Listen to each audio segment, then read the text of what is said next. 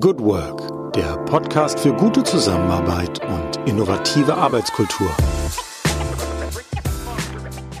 Herzlich willkommen am Tag X plus 20 in unserer Corona-Chronik im Podcast Good Work, dem Podcast für gute Zusammenarbeit und für zukunftsfähige Arbeitskultur. Mein Name ist Julie Jankowski und ich begrüße euch ganz herzlich hier in unserer Sonderreihe Gute Zusammenarbeit in Zeiten von Corona. Wir haben heute Sonntag, den 5. April, damit den Tag X plus 20. Das heißt also, seit 20 Tagen sind hier in Deutschland sämtliche Schulen geschlossen. Ähm, die Grenzen zu den Nachbarländern sind ebenfalls zu. Wir haben seit fast 18 Tagen sämtliche Geschäfte und Restaurants geschlossen, abgesehen von Supermärkten. Und das, das öffentliche Leben kommt immer mehr zum Stillstand. Menschen bewegen sich, wenn nur noch in Zweiergrüppchen draußen. Das erlässt die sogenannte Kontaktsperre noch oder das lässt sie noch zu. Und ansonsten ist es deutlich ruhiger, zumindest was den Autoverkehr betrifft. Heute war besonders schönes Wetter, da hat es viele Menschen nach draußen gezogen, allerdings sehr diszipliniert. Also laut Nachrichtenlage war es so, dass die Deutschen sich heute gut an die Corona-Regeln gehalten haben und gleichwohl gehen die Diskussionen im öffentlichen Raum jetzt schon langsam los. Wie lange wird die Ausgangssperre beziehungsweise die Kontaktsperre noch anhalten? Wann wird es wieder ein Beleben geben der, der Wirtschaftswelt beziehungsweise der Geschäftswelt? Was ist mit Schulen? Ähm, wie werden wir die wirtschaftlichen Auswirkungen hinbekommen und vor allen Dingen natürlich auch immer wieder ein besorgter Blick auf die infizierten Zahlen und auf die Zahlen der Schwererkrankten und der Toten. In USA ist die Lage deutlich dramatischer aktuell als in ähm, Deutschland und in Italien und Spanien, die Länder, die sehr, sehr stark gebeutelt waren, scheinen so etwas bei aller Vorsicht wie den Gipfel überstanden zu haben. Und wir warten jetzt hier sozusagen gespannt in Deutschland, wie unser Gesundheitssystem sich schlägt.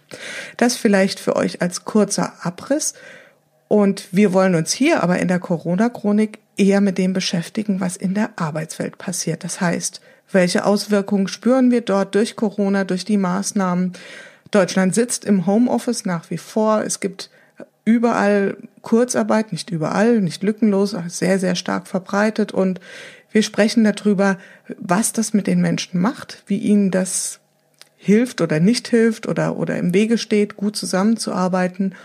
Und heute wollen wir ein ganz besonders weiten Blick einmal wagen. Wir gehen heute nach England. Wir haben heute jemand in unserem virtuellen Studio.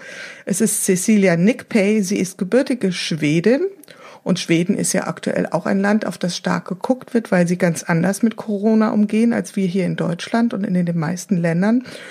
Und Cecilia lebt als Schwedin seit vielen Jahren in England, also in UK, in London. Von daher ein doppelt interessanter Blick. Und doppelte Perspektive hat sie auch so anzubieten, denn sie ist einerseits in einem Familienunternehmen tätig, die sich mit Food Technology beschäftigt, gleichwohl aber auch als Journalistin. Und von daher haben wir also einen ganzen bunten Strauß an Perspektiven. Und ich freue mich ganz besonders heute im virtuellen Studio Cecilia Nickpay begrüßen zu dürfen. Hallo, liebe Cecilia. Hallo, Jule. Schön hier zu sein. Ja, hier ist relativ, äh, Cecilia, uns trennen viele tausend von Kilometern. Uns verbindet eine hoffentlich stabile Internetverbindung. Und äh, meine erste Frage an dich ist, wie geht's dir heute? Wie bist du heute in den Tag, der ja schon fast rum ist, gestartet? Heute geht's mir sehr gut. Also wie bei euch war das Wetter hier wunderbar und ähm, auch wie bei euch soll man sich am meisten drinnen halten, aber wir haben zum Glück einen kleinen Garten und man darf ja auch raus. Äh, wir haben einen Hund, äh, der jetzt extrem populär ist unter den Familienmitgliedern. Jetzt alle äh, wollen mit dir raus und ähm, ja, also ein sehr schöner Tag ähm, ohne sehr viel Arbeit und wie ein normales Wochenende würde ich sagen, hat sich fast angefühlt. Wie unterscheiden sich die Sonntage von den Montagen im Moment? Also ist es so wahrnehmbar oder wenn ihr durch die Straßen geht, wie sieht London aus? Also ich weiß nicht, wohnst du unmittelbar in London oder am Stadtrand? Wie müssen wir uns das vorstellen? Ja, also die Unterschiede werde ich ja nicht so beobachten, weil ich nicht da bin. Also man soll ja drin, aber ich höre und ähm, dass es äh, doch viel weniger busy ist. Äh, ich bin südlich vom Tänzen, also so ziemlich zentral, aber noch, doch nicht direkt in der Stadt. Ähm, und äh, ja, da in der U-Bahn ist viel weniger los jetzt endlich. Also es hat eine Weile gedauert, bis man äh, hingekriegt hat, dass Leute weniger fahren. Ähm, und wo ich bin, ist sowieso relativ ruhig und ich denke jetzt noch weniger. Also wenn, wenn du sagst Sonntag, Montag Unterschied, dann ist es natürlich viel weniger Unterschied, als man das sonst so denkt. Ähm, das sieht mehr sonntagsmäßig aus, weil zumindest letzte Woche viel mehr Leute in Bewegung waren, ähm, draußen im Sinne von Laufen. Also sonst ist es ja nur Verkehr und nicht so viele Leute bummeln und jetzt ist Bummeln jeden Tag und kein Verkehr. Bevor wir auf die üblichen Fragen, die ich so allen Interviewgästen stelle, nämlich wie so das neue Arbeitsnormal aussieht, wird mich natürlich jetzt nochmal der Blick nach Großbritannien interessieren. Ihr habt ja einen etwas anderen Weg gewählt, anfangs zumindestens als wir hier in Deutschland. Das ist, war ja etwas liberaler oder deutlich liberaler. Und wie haben das die, die Briten hinbekommen? Also diesen Switch von quasi alles ist normal möglich bis hin zu Ausgangssperren oder, oder starke Reglementierung. Wie hast du das erlebt? Ich finde das super spannend, also mit diesen unterschiedlichen, also wie das Publikum reagiert, wie die unterschiedlichen Regierungen machen und wie sich da die äh, Gemüten der Nation irgendwie äh, zum Vorschein kommen. Also sowieso, ähm, es wird ja leicht ein bisschen oberflächlich, aber trotzdem gibt's da was. Äh, und hier, glaube ich, also Boris Johnson in der Tat war ja sehr vorsichtig und hat wahnsinnig ungern, also man hat wirklich gesehen, wie er sich so gezwungen hat zu sagen, dass Leute nicht in, zum Pub, Pub mehr gehen können, weil das ist ja, er ist ja selber ein oder sieht sich als ein super Liberaler und möchte wirklich nicht ähm, irgendwelche Regeln festlegen. Aber da hat ja die Bevölkerung danach gefragt, so richtig. Also im Internet, so Twitter und alles, sonst dann, da waren, da wurde mehr und mehr Druck äh, auf die Regierung, habe ich den Eindruck gehabt dass es irgendwie gefragt war. Da gab es irgendeine Umfrage, wo 93 Prozent der Leute, die wollten härtere irgendwie sperren. Also deshalb ganz anders als in Schweden, wo ich glaube, dass die Bevölkerung das nicht so richtig nachfragen. Ähm, und da, da hat er natürlich keine hatte dann ein paar äh, wissenschaftliche Argumente hinlegen müssen, warum man das äh, drehen musste, aber das war so begrüßt, dass es, er wurde da nicht, wenn überhaupt, war es ja mehr eine Frage, warum hat er das nicht früher gemacht. Und dann wurde er selber auch noch krank, also dann, dann, war's, ähm, dann war die Aufmerksamkeit ähm, viel mehr darauf und andere Sachen. Wird das oft diskutiert oder intensiv? Boris Johnson äh, hat Corona, ist das ein großes Thema oder ist das äh, quasi eine Randnotiz in dem üblichen Geschehen? Also es war natürlich war es äh, Frontpage, als es geschehen ist, aber da er nicht richtig krank wurde, ist, ist das kein so richtiges Thema. Das ist mehr, äh, wie arbeitet er denn das sowieso? Ich meine, jeder arbeitet jetzt für sich zu Hause. Er hatte schon die Journalisten ähm, auf Zoom gesetzt, also in, in diesen Briefings, die jeden Tag äh, passieren. Also keiner hat ihn plötzlich, er war, es war nicht plötzlich ein Loch, wo er nicht mehr da ist, sondern alle war, waren ja in ihren äh, Käfigen irgendwie verschwunden. Ähm, und er hat ja ein paar so Tweets rausgebracht, wo er sich selbst filmt und er sieht ja nicht todeskrank aus zumindest. Also keiner hat sich so richtig Sorgen gemacht. Äh, in der, wie sagt man, äh, Abendpresse, wie nennt man das? Ja, genau. Und ähnlichen. Da gibt es ja mehr über seine, seine Freundin ist ja schwanger und deshalb, und sie hat auch Corona gehabt, angeblich, ähm, hat sie jetzt sozusagen nachher gesagt und äh, solche Sachen sind dann ein bisschen mehr spannend vielleicht als Boris selbst. Mhm. Kommen wir nochmal, bevor wir wirklich in die Arbeitswelt schwenken, weil das ist jetzt einfach die Versuchung, glaube ich, für uns alle zu groß, dich danach zu fragen, nach der Perspektive. Wir Deutschen haben ja so ein Bild von den Briten, dass äh, die das sehr, sehr gut hinbekommen mit Disziplin, also Schlange stehen und Law and Order ein Stückchen besser hinbekommen als wir, obwohl wir, glaube ich, da international auch ganz gut eingeschätzt werden, was Regelkonformität betrifft. Wie erlebst du das? Also leben die Menschen nach den Vorgaben oder gibt es viel Protest? Du hast ja gesagt, zunächst mal wurde es eingefordert. Das ist ja die eine Sache, aber hält man sich auch wirklich dran? also ich zum einen, das Bild ist sicherlich hier umgekehrt, dass ihr viel mehr äh, organisiert und äh, so immer das Richtige macht, als hier wird, wird immer gesagt, dass alle total irgendwie unorganisiert und chaotisch sind. Ähm, aber diese, diese Höflichkeit, dass man Schlange steht und so weiter, sicherlich. Äh, es gibt ja keine Proteste ähm, aber auch nicht, und da habe ich ein paar gute Artikel dazu äh, gelesen, es ist kein, diese Idee, dass man während des Blitzes lange her dann ähm, so wahnsinnig nett zueinander war und alle haben äh, mitgeholfen und dies und jenes. Das war nicht damals wahr und es ist jetzt auch nicht wahr. Also am Ende äh, schauen Leute äh, zu ihren eigenen Interessen und es gab ja ein paar so komische Schlägereien über Loo Rolls, also Klopapier und diese Dinge ähm, hier auch. Aber ähm, da habe ich das Gefühl, was ich lese, so in Schweden oder hier und in Deutschland ist ziemlich ähnlich, dass 80 Prozent der Leute, die äh, machen das, was sie sollen oder gesagt werden und dann gibt es immer eine Gruppe, die denken, das ist alles blöd und ich gehe jetzt eins trinken mit jemandem draußen und ja, also das, da scheinen Leute so ähnlich zu sein überall, also ich meinen Eindruck zumindest. Also nicht so viele Nationalitäten, äh, nationale Unterschiede.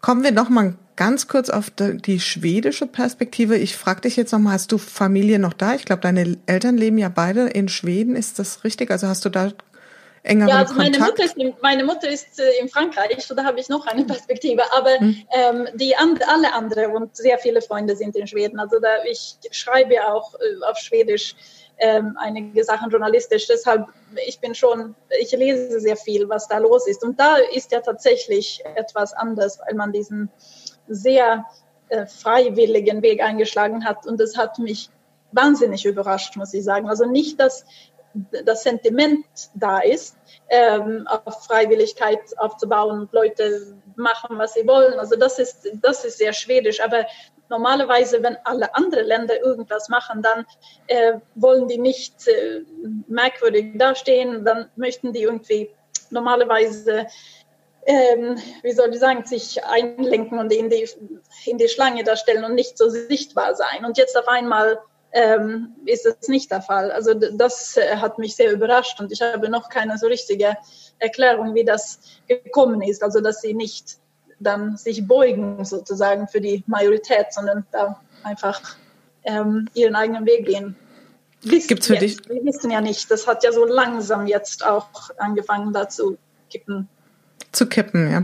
Ähm, kannst du dir das überhaupt erklären, woher diese Dynamik kommt in Schweden? Also was war so Impulse, warum sie sich für den anderen Weg entschieden haben? Der ist ja vielleicht nicht deshalb anders, um Hauptsache anders zu sein, sondern es gibt ja da bestimmt auch Argumente, die ins Feld geführt werden? Kannst du dir da ein Bild von machen oder uns ein Bild zur Verfügung also, stellen? Also das Einzige, was ich mir, also diese, wenn, wenn dieses Wort Herd Immunity erwähnt wurde in Schweden, war ja sehr, sehr so um die gleiche Zeit, wie das hier auch gesagt äh, worden ist.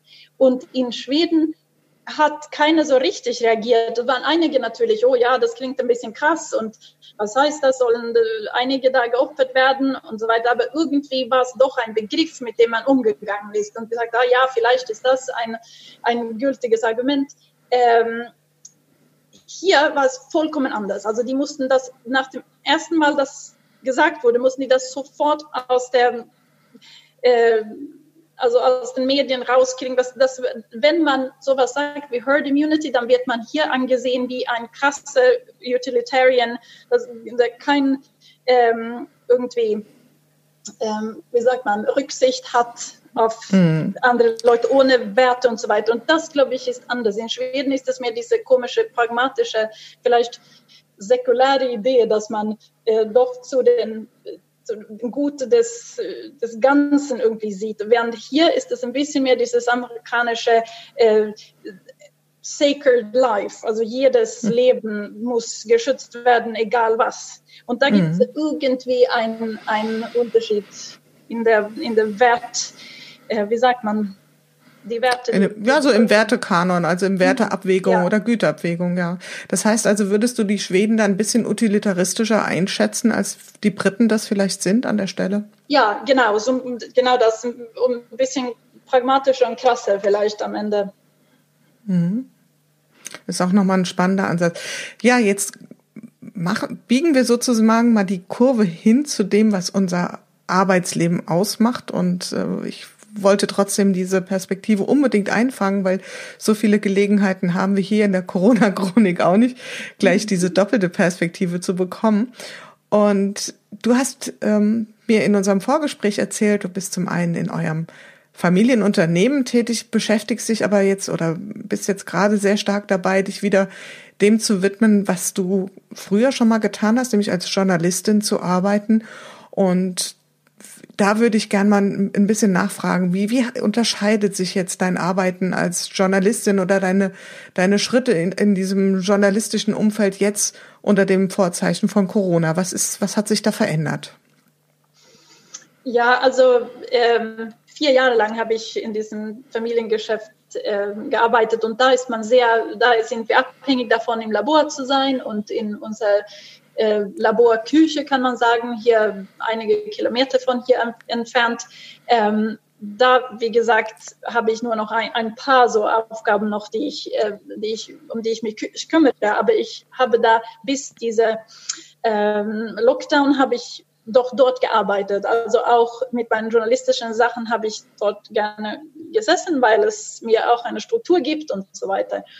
Ähm, deshalb hat es sich verändert, wenn, wenn ich dann nicht mehr da sein konnte. Die Küche können wir gar nicht mehr sein, weil da ist, kann man diese Abstände voneinander nicht einhalten und ähm, das, ja, das auf, auf, aus vielen Gründen geht nicht und deshalb haben wir das vollkommen ähm, geschlossen.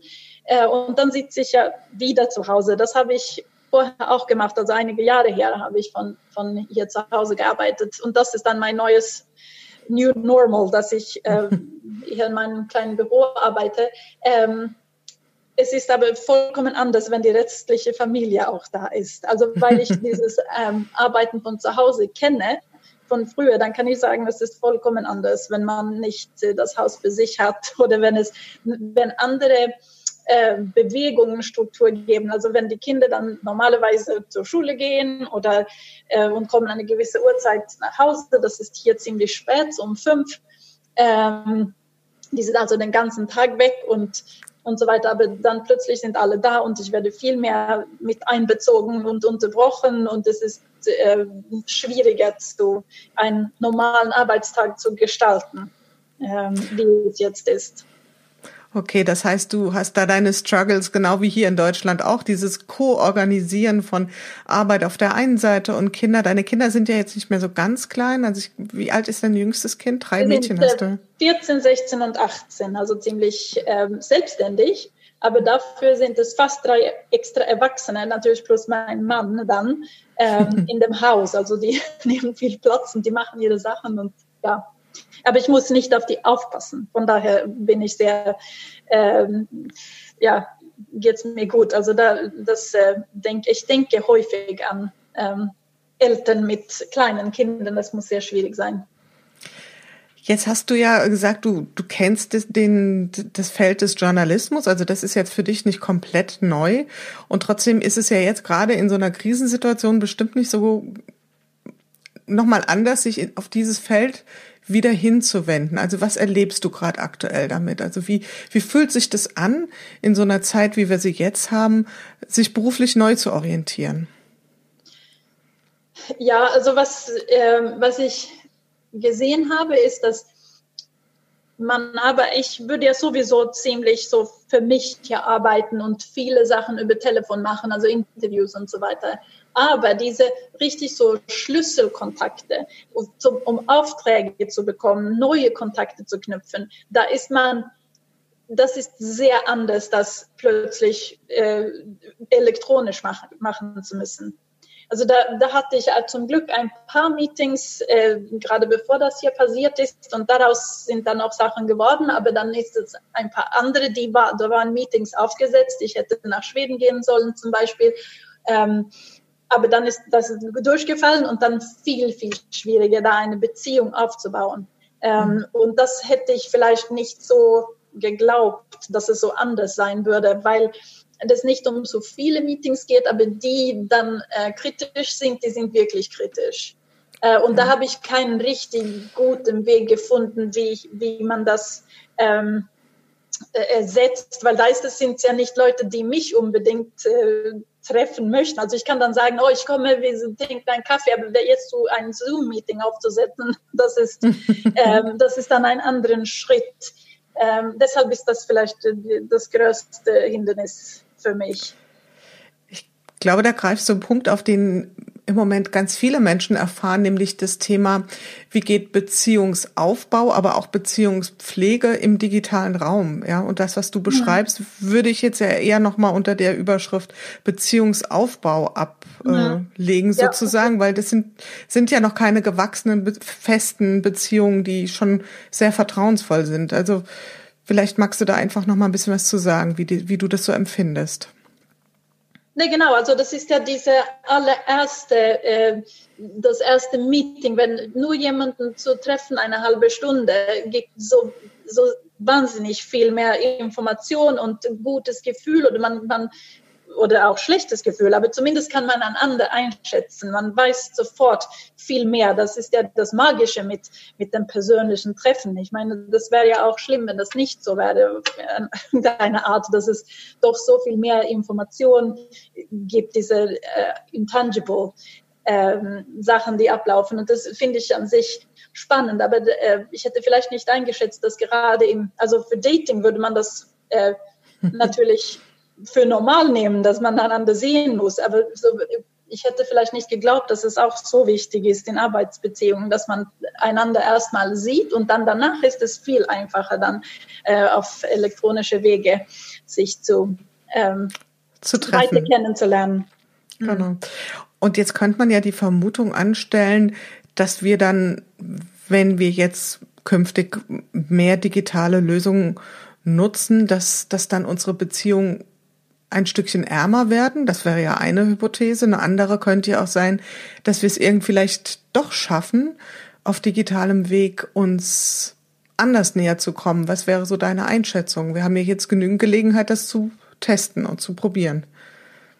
Ja, also ich glaube, dass schon, dass viel unnötig gereist wird und vieles, was gemacht werden könnte, elektronisch auch so weitergeführt werden könnte. Also für die Umgebung, Umwelt und so weiter. Ähm, und das hoffe ich, dass Leute dann eingesehen haben, dass viele Geschäftsreisen zum Beispiel unnötig ähm, gemacht werden. Aber gleichzeitig, manchmal muss man sich treffen, ich glaube, für besondere kreative äh, Meetings, wo man neue Ideen generiert und so weiter, ist das viel schwieriger. Wenn Pausen ähm, da sein müssen, dann, mhm. dann ist es viel, das ist wie am Telefon, das ist sehr viel schwieriger, wenn man allein einfach zusammen leise zu sitzen. Und wenn es, wenn aus irgendeinem Grunde man diese Stündchen irgendwie braucht oder diese Weilen zusammen, dann äh, ist es natürlich viel schwieriger. Ähm, und wenn man das nicht hätte, dann würde es schon ärmer werden. Was ich mir vorstellen könnte, ist, dass man vielleicht nach dieser Zeit mehr priorisiert, dass man sagt, okay, ich sehe ein, dass es wahnsinnig wichtig ist, sich zu sehen, aber dann soll ich vielleicht die Leute sehen, die mir auch wirklich wichtig sind. Ähm, nämlich nicht unbedingt Kollegen oder äh, Geschäftspartner, sondern ich äh, lege dann mein, meine Energie auf private äh, Meetings und dann kann ich einiges andere ähm, elektronisch machen in, in der Arbeitswelt. Ich weiß es nicht. Was, was meinst du, Julia? Ja, also was du eben so geschildert hast, da frage ich mich auch, ob, ähm, ob diese echten analogen Begegnungen nach wie vor immer sehr wichtig bleiben werden, auch in der Arbeitswelt, gerade wenn Beziehungen sich erst so zart anfangen zu entfalten. Also das ist für den Anfang oder für immer dann, wenn wir an der Stelle sind, wo ähm, wirklich sehr viel Vertrauen gefordert ist, dass es dann wahrscheinlich schon auch seinen Stellenwert behalten wird. Spricht jetzt in mir natürlich auch ein bisschen eine Hoffnung, weil ich ein sehr starker Beziehungsmensch bin, aber ich könnte mir das vorstellen und gleichzeitig frage ich mich persönlich schon auch, ob wir wie so eine Art ähm, sagen wir es mal hochtrabend, ähm, Kulturkompetenz da entwickeln, diese digitalen Medien so zu nutzen, dass sie eben doch uns helfen, Beziehungen zu vertiefen. Vielleicht nicht unbedingt so gut aufzubauen, aber zu vertiefen. Das ist, ähm, zumindest mal eine sehr spannende Frage, wie das sich entwickeln wird. Und wie gesagt, wir haben jetzt hinreichend Gelegenheit, uns da zu trainieren und das auszutesten. Ja, ich glaube schon, dass man sich, äh, dass es hilft, wenn man es eine Weile gemacht hat, äh, dieses Elektronische, dann entspannen sich natürlich alle und dann benimmt man sich auf eine andere Art. Das ist sicherlich mhm. anders das erste Mal und die ersten zehn Male, wenn man ähm, vielleicht nachher dann sagt einer, oh ja, jetzt hole ich mir einen Kaffee, warte mal, und dann wird es mehr wie ein normales Meeting, aber in Zoom oder ähm, ja, diese, diese komisch, diese Awkwardness äh, verschwindet allmählich und das ähm, lässt es vielleicht mehr normal sein, aber wie du, also ich würde auch gerne Leute manchmal treffen, sonst wird es mhm. äh, etwas ärmer. Ja, jetzt hier in Deutschland erlebe ich gerade so eine wahnsinnige Tool-Verrücktheit. Also es wird jetzt alles und jedes Tool ausprobiert und der eine macht Skype, der andere über irgendwelche Adobe Connect, der nächste über Zoom. Also Zoom, glaube ich, ist im Moment echt ein Gewinner. Ähm, auch wir sind jetzt darüber verbunden und ähm, dann gibt es tausende von Kollaborationstools und ich erlebe gerade, dass auch viele nicht wenig Zeit darauf auf das Thema Kanalmanagement verwenden. Also welchen Kanal nutze ich für wen, mit was und warum? Wie ist das in deinem Arbeitskontext? Ist das da auch so, ja, so wild durchflochten mit allen möglichen Tools oder ist man da ein bisschen konzentrierter auf einige wenige? Wie erlebst du das? Ja, also arbeitsmäßig bin ich sehr viel auf E-Mail, muss ich sagen. Mhm. Ähm, hauptsächlich äh, und dann Telefon, ähm, manchmal weniger Zoom und WhatsApp. Also das ist mehr auf der privaten Seite, da ist es ein bisschen durcheinander. Da besuchen Leute alles Mögliche, aber so geschäftlich, weil ich nicht diese Art von langen ähm, Interaktionen habe, wenn es ein Interview ist vielleicht, aber das war auch häufig nur normales Telefon. Mhm. Ähm, so, nein, nicht so technikverrückt hier. Ich mache auch ja. gerne, was die anderen vorschlagen. Also ich steuere das nicht so sehr. Okay, gut.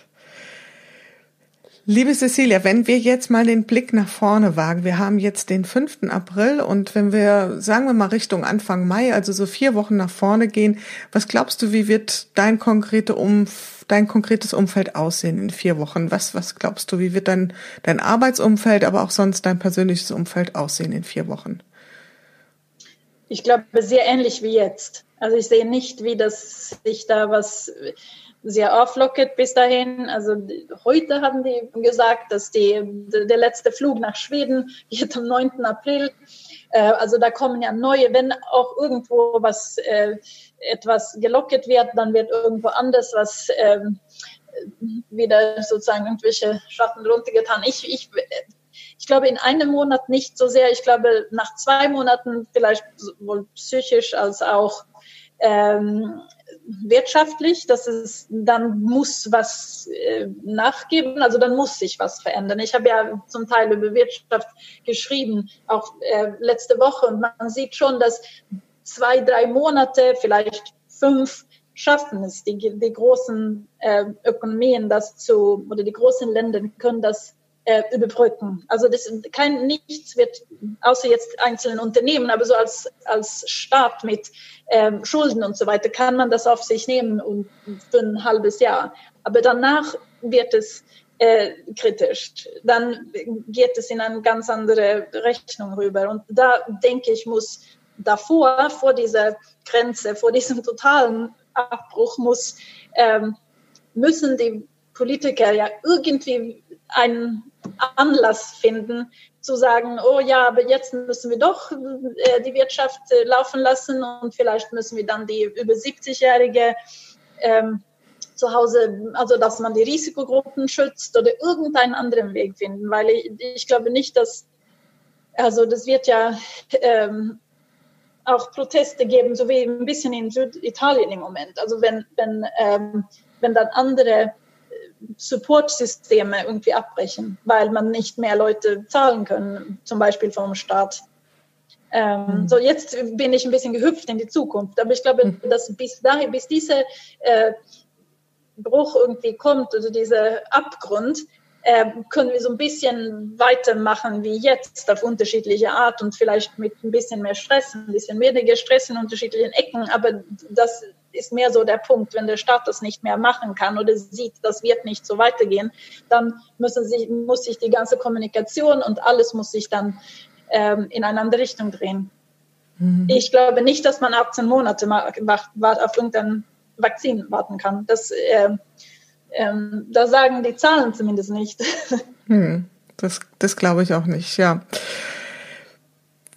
Was ich auch meine Gäste immer frage, ist, hast du sowas wie ein ähm, Corona-Hack, also irgendwie ein Kniff, irgendetwas, was du dir zurechtgelegt hast, was es dir hilft, durch diese doch anstrengende Zeit ein Stück weit einfacher zu kommen? Gibt es irgendein Ritual oder irgendetwas, was dir, was dir hilft in der Zeit?